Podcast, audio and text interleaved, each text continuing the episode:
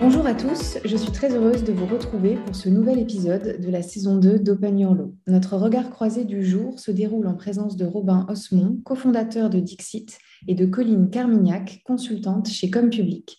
Aujourd'hui, nous vous parlerons de la Poltech, super pouvoir des lobbyistes. Bonjour Robin, bonjour Colline. Bonjour. Bonjour. Alors pour euh, commencer cet épisode, Robin, est-ce que vous pourriez brièvement nous parler de cette plateforme Dixit et Colline ensuite exposer vos missions chez Comme Public et comment concrètement vous travaillez ensemble? Oui, bien sûr.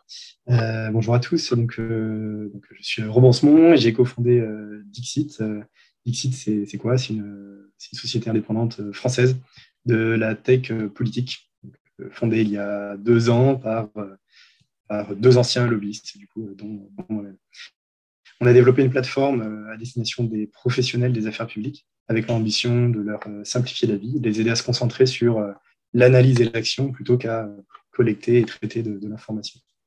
Donc concrètement, notre solution fait, trois choses. D'abord, elle automatise la, veille institutionnelle sur les amendements, les textes parlementaires, les, questions, les tweets, etc. Ensuite, on propose une, base de données euh, centralisée de toute l'activité et toute l'activité et la production institutionnelle. Ça permet d'éviter de perdre du temps à chercher des documents dans les méandres des, différents sites euh, institutionnels. Et enfin, on a un module de stratégie dans notre plateforme qui permet de, révéler ou d'objectiver des opportunités de, lobbying grâce à la data, euh, notamment en regardant le parlementaire a fait adopter euh, le plus d'amendements qui contiennent tel ou tel euh, mot-clé. Donc aujourd'hui, est-ce qu'on en est euh, chez, chez donc, c'est une boîte assez jeune. on a assuré notre pérennité grâce à nos premiers clients, dont comme public fait partie aussi d'autres cabinets d'affaires publiques, d'autres entreprises comme, comme Doctolib ou Citeo ou des fédérations. Voilà pour Dixit en deux mots. Donc, comme public, c'est une agence euh, d'affaires publiques parisienne avec une trentaine de consultants. On a tous des, thématiques euh, conçues de manière approfondie qui sont différentes. Euh, ce qui est assez intéressant parce que du coup, on fait de la veille sectorielle sur tout plein de secteurs. Dixit, on s'y intéresse tout d'abord pour la veille parce que la base de notre métier, c'est quand même de euh, de bien savoir ce qui se passe dans le champ institutionnel sur les, enjeux que l'on suit. Et euh, on ne va pas se mentir, ça va très vite. On ne peut pas être partout et 24 euh, heures sur 24 branché sur les actualités. Donc, pour nous, ça a été une, une manière tout d'abord d'automatiser la veille. de manière très concrète, on rentre un certain nombre de mots-clés euh, on choisit les sources institutionnelles que l'on souhaite suivre et puis après, on peut paramétrer le niveau d'alerte euh, qu'on souhaite recevoir. la veille, c'est vraiment la base, euh, une des bases des métiers de lobbyiste. Donc pour nous, c'est intéressant de, gagner du temps là-dessus pour pouvoir concentrer nos efforts sur des parties un peu plus stratégiques. Après, un second volet sur lequel Dixit est très intéressant, c'est tout ce qui est cartographie. c'est vrai que quand on suit un secteur, on sait de manière un peu intuitive euh, qui sont les principaux acteurs à suivre. Mais c'est vrai qu'avec la data, la data, ça permet d'objectiver un peu, euh, de, donner plus d'appui au choix de certaines personnes euh, et peut-être aussi de découvrir des acteurs qui nous auraient échappé sur les enjeux qu'on suit. Et c'est intéressant pour nous parce que le monde des affaires publiques, c'est un monde assez jeune, avec euh, des gens qui tournent beaucoup. Et donc, ça permet aussi aux collaborateurs euh, qui nous ont rejoints récemment de rentrer plus rapidement dans les sujets. Colline euh, met, le doigt sur nos, deux propositions de, valeur, en quelque sorte. la première, c'est de, faire gagner du temps et d'essayer d'en faire gagner le plus possible sur, le, sur l'information. Et le second, c'est grâce à la data visualisation ou, à la cartographie, d'essayer d'ouvrir de nouveaux angles de, lobbying en quelque sorte. Ça fait. Et quand on entend justement ces besoins et qu'on entend qu'il y a surtout euh, un, besoin de gain de temps, on s'imagine quand même qu'il y a beaucoup de lobbyistes aujourd'hui qui doivent avoir les mêmes besoins.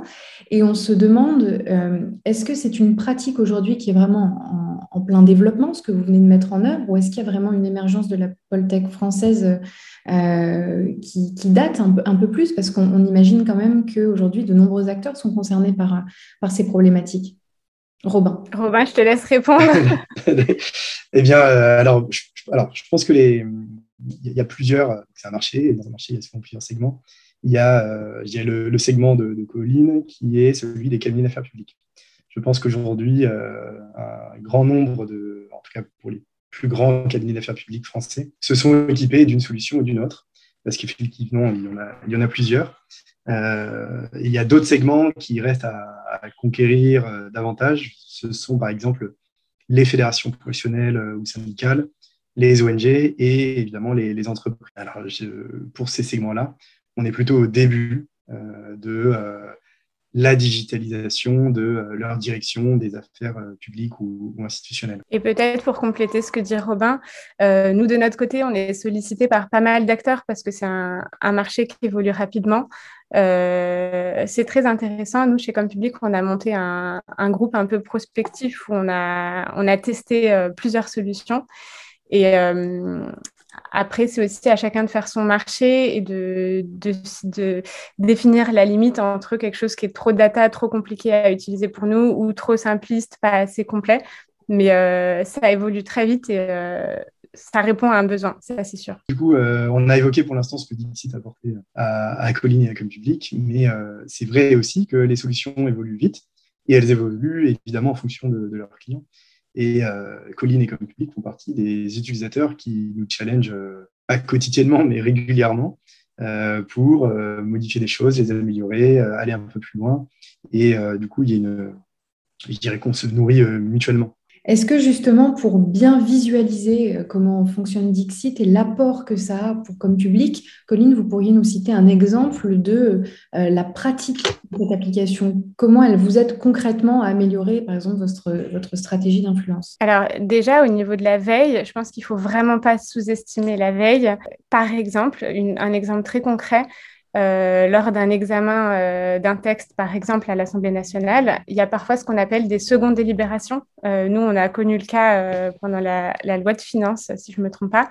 Donc concrètement, vous suivez un article parce que vous avez des enjeux sur un article, vous écoutez les débats pendant cet article, les débats sont finis, vous pensez que vous avez fini votre travail.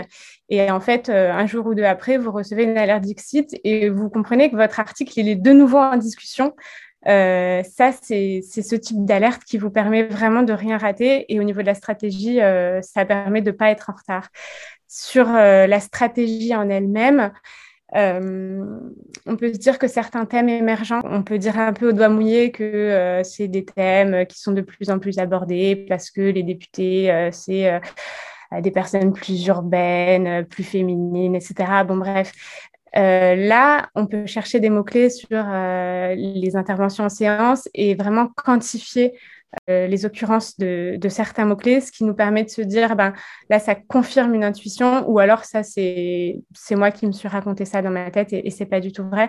Mais vraiment, quand même suivre des centaines de parlementaires, des milliers, millions d'heures de débat, c'est pas du tout faisable par un être humain. Donc, euh, je pense que ce qu'il faut retenir, c'est vraiment l'objectivation d'un sentiment. Merci, c'est bien plus clair euh, quand on, voit concrètement comment vous pouvez vous en servir. Alors, j'ai une question qui s'adresse à, tous les deux. Elle va sûrement appeler une réponse affirmative, surtout de la part de Robin, parce que sinon, comme c'est l'essence même de son produit, euh, je vois mal comment il pourrait répondre autre chose, mais c'est quand même très intéressant. Est-ce que vous pensez du coup que les sites actuels de nos institutions ne répondent pas à une logique suffisante de fluidité de la veille institutionnelle? Et pourquoi aujourd'hui euh, elles ne répondent pas à cela? Pourquoi il y a un, manque, on, semble être en retard en tout cas sur, euh, sur cette gestion des données alors moi très rapidement, euh, il y a beaucoup de sources de données différentes, donc euh, c'est compliqué de tout veiller. Euh, on peut déjà se mettre des alertes sur certains sites. Moi par exemple, j'accompagne la Confédération des artisans boulangers, donc j'ai le malheur d'avoir pour mots-clés baguette et pain. Donc dans tous les débats où ça ne mange pas de pain, où il suffit pas d'un coup de baguette magique pour régler un souci, si j'ai pas un outil de recherche assez enfin, qu'on peut calibrer assez finement pour euh, ne pas recevoir toutes ces interventions qui ne sont pas du tout intéressantes pour moi, ça, ça me fait gagner beaucoup de temps. Donc, je pense que les outils actuels, ils sont éclatés et ils ne sont pas assez finement paramétrables. Et euh, alors, du coup, de, mon côté, où j'ai un petit peu la double casquette aussi d'ancien lobbyiste et puis de personnes qui, qui vendent un peu son produit, euh, déjà, il faut, comprendre qu'il y, a plusieurs sites institutionnels, comme l'a dit Colline.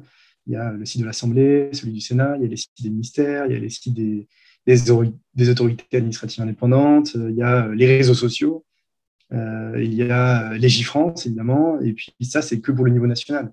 Il y a aussi le niveau européen, et la rebelote, le JOE, la Commission, le Parlement, le site du Conseil, etc. Et en ce moment, ce qui se développe pas mal, c'est le lobbying territorial.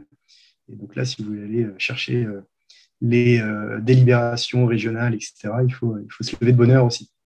Donc l'avantage d'un outil comme, comme Dixit, c'est de tout centraliser au même endroit. D'avoir tout au même endroit, ça permet de se dire, bon, en une minute, je vais voir tout ce qui s'est dit sur tous les, tous les sujets, puisque dans Dixit, on peut tout requêter euh, en même temps, par exemple. L'autre euh, avantage, euh, c'est effectivement de, renverser en quelque sorte la, charge de la veille. il, y a, quelques systèmes d'alerting effectivement sur les, sites institutionnels. Ce qu'on fait nous, du coup, c'est on, on, permet à nos clients de ne plus aller chaque matin sur, euh, je sais pas, le Légifrance, par exemple, mais on leur envoie directement les textes qui les concernent dans leur, euh, dans leur boîte mail. Il y a un autre point, euh, je pense aussi, c'est que ce qui est intéressant, enfin l'information a beaucoup de valeur, ce qui a encore plus de valeur, c'est de les relier les unes aux autres. par exemple, sur le site de l'Assemblée nationale, vous allez pouvoir trouver un amendement. Très bien, vous l'avez trouvé, vous le trouvez aussi facilement que, dans Dixit. Euh, en revanche, vous allez peut-être aussi être intéressé euh, de lire le compte rendu euh, de la séance pour avoir les débats autour de cet amendement lors de son vote. Alors là, pour trouver les, deux, déjà, c'est un petit peu plus compliqué sur le site d'assemblée parce qu'il faut retourner chercher autre chose, un compte rendu, pour trouver le bon endroit dans le compte rendu où, où a été débattu cet amendement, etc. Alors que dans des outils tech comme, comme le nôtre, on peut voir tout de suite euh, l'amendement, les débats associés, et puis éventuellement, on pourra avoir euh, à terme euh, plein d'autres choses, hein. l'étude d'impact sur cet amendement, ce, genre de choses. Merci beaucoup. Alors, on, parlait tout à l'heure de lobbyistes augmentés.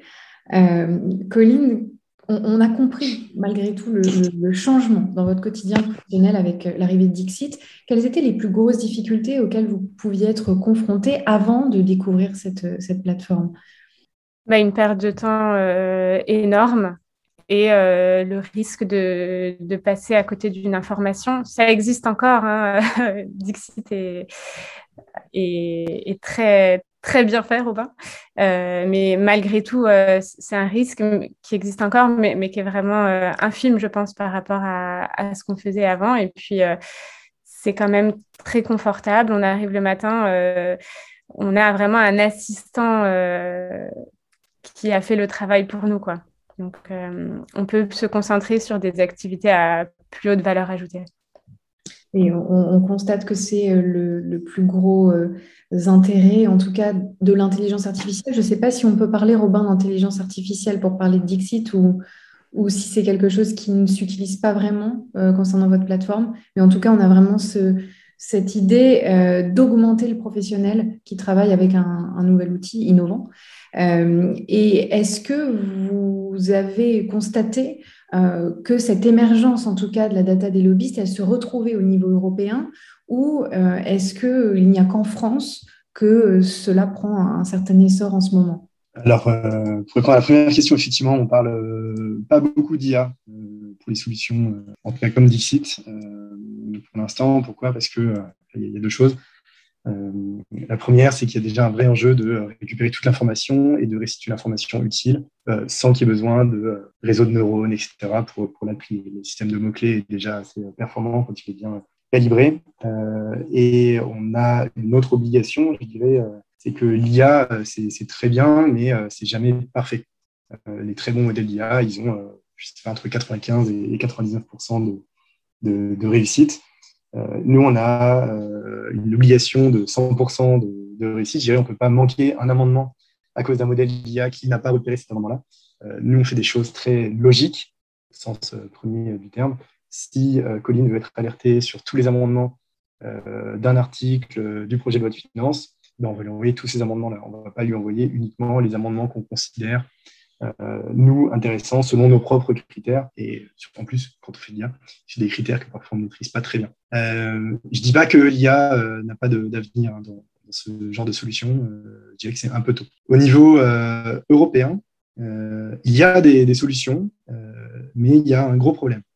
le gros problème au niveau européen, c'est la faible disponibilité de la data, en plus doublée d'une certaine complexité des, processus européens. La data, pour nous, c'est vraiment l'essence dans le moteur. Sans, data de l'Assemblée, du Sénat, etc., Dixit n'existe pas. Et il y a très peu euh, de data disponibles au niveau européen. Euh, il y a même des zones euh, d'ombre complètes. Quand on essaie de voir ce qui se passe au niveau du Conseil européen, c'est très informel. il n'y a pas de compte-rendu public. et du coup, la data ne peut pas, peut faire beaucoup moins. Du coup, il y a deux modèles qui se sont développés à Bruxelles. le premier, c'est un modèle un peu hybride avec de la data et des analystes. Donc ces solutions, elles automatisent euh, ce qui veut l'être, et pour le reste, elles recourent à des analystes euh, ou à des journalistes. Donc euh, il y a de l'humain derrière qui va aller chercher l'information, parce qu'il faut quelqu'un pour la récupérer. L'autre modèle, c'est les modèles dits GRM pour Government Relationship Management, qui sont en quelque sorte des CRM appliqués au lobbying. Voilà, du coup, je pense qu'il y a la différence aussi, hein, c'est que du coup, c'est euh, les, niveaux de prix d'un modèle hybride, par exemple, avec de la data et des analystes, sont évidemment pas du tout les mêmes que euh, des solutions euh, purement data. Donc il y a un véritable enjeu au niveau européen pour le développement de, cette pratique. Il y a encore beaucoup à faire. J'ai ce sentiment-là, en tout cas en vous écoutant. Oui, alors ça, c'est super intéressant parce que je dirais que la, transparence et l'ouverture de la data, c'est le sens de l'histoire. progressivement, il y a de plus en plus de data disponibles euh, partout, hein, que ce soit euh, en politique, mais évidemment euh, partout ailleurs. et ce qui est intéressant, c'est que la France est le pays le plus avancé sur la data politique et institutionnelle. Et ça veut dire quoi? Ça veut dire que les solutions françaises sont en quelque sorte les meilleures solutions au niveau technique d'Europe. Et ça veut dire quoi? Ça veut dire que si il y a plus de data qui s'ouvrent au niveau européen, les solutions françaises pourront, euh, je dirais, euh, pénétrer ce, nouveau marché en quelque sorte assez, rapidement. Et pour rien vous cacher, nous, on a commencé à, travailler sur ce sujet. J'imagine, j'imagine bien que c'est très important. En tout cas, merci beaucoup euh, pour tous ces éléments de réponse. J'ai une dernière question pour, pour vous, la fameuse question de la fin. Est-ce que vous, vous pensez qu'en tant qu'acteur et utilisateur de, ces innovations aujourd'hui, que l'année 2022 euh, sera l'année de la politique numérique? Parce que c'est vrai qu'on attend de nombreuses évolutions cette année, autant d'un point de vue intelligence artificielle, euh, qu'on vient d'en parler, que partage et aussi protection des données. Est-ce que vous pensez qu'on est à un tournant majeur euh, de la politique numérique et, et comment vous le percevez à votre niveau? C'est très global hein, comme question. Vous avez le droit de faire une réponse très globale aussi de manière générale, on, voit qu'il y a de plus en plus de, textes euh, dont l'objet est de, réglementer ou de comment dire de, s'intéresser à qu'est-ce que c'est que le numérique. D'ailleurs, ce qui est très intéressant, c'est que on se rend compte que les, les divisions thématiques qui existent habituellement pour traiter des textes, est-ce que ça va à la commission culture, est-ce que ça va à la commission finance, est-ce que ça va à la commission affaires éco, etc., sont plus tout à fait pertinentes euh, c'est mm, des, questionnements qui existent aussi à l'échelle euh, de l'Union européenne, parce que le numérique, c'est euh, on bascule dans un autre monde finalement, et, toutes, les, toutes les composantes de notre monde sont concernées par le numérique. Au niveau des outils, ben, je me le souhaite parce que je vois le saut qu'on a pu faire avec Dixit cette année. Je sais que Dixit est en train de, continuer à s'améliorer et à développer des fonctionnalités. Donc, euh, j'ai hâte de les découvrir.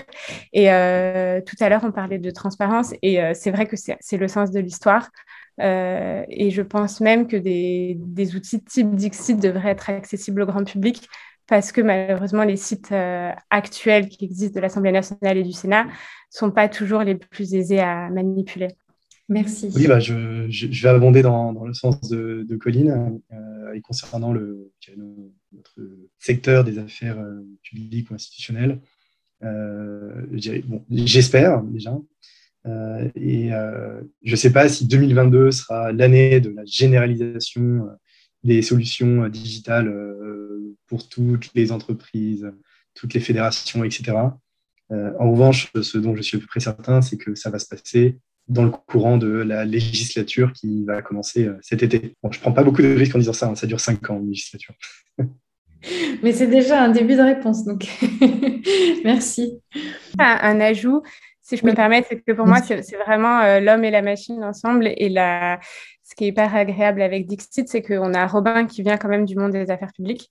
Donc, c'est un outil qui est développé euh, pour aider un humain qui travaille dans le milieu des affaires publiques, quelle que soit sa structure. Et donc, on, voit qu'on est très, très euh, complémentaires finalement et par quelqu'un qui, connaît euh, très bien ce milieu, ce qui est important aussi, effectivement. Donc, euh, merci de l'avoir précisé. Moi, je pense qu'on arrive au bout de l'exercice, puisque ça passe très, très vite, 20 minutes. En tout cas, c'était très intéressant. J'ai, beaucoup aimé cet échange. Donc, merci à tous les deux du temps que vous m'avez consacré. Et je vous souhaite un bon courage aussi pour la poursuite de vos activités.